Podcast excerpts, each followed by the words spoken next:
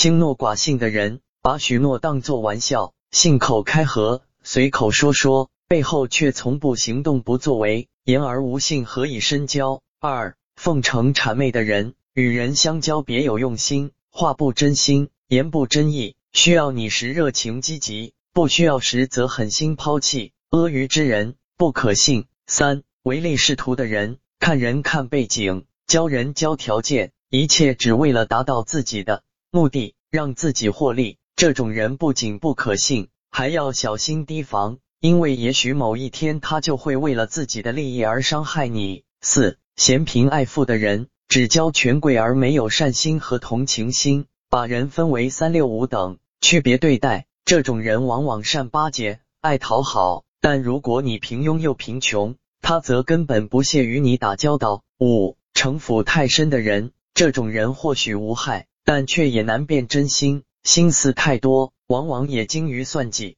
对于城府太深的人，有时话只能听三分，信三分，让自己保持一点怀疑，才能避免不被利用算计。六八卦多事的人，这种人也许无心，但却十分热衷于处处打探、刨根问底。这种人往往容易造成间隙隔阂，破坏你世界的和谐和安静，所以适当保持一些距离，不失为一种明智之举。七不孝顺的人，孝顺是一个人不可缺的基本品德，如若对生养自己的父母都不能存有孝心和感恩之心，又何谈期待他能对你心怀感激呢？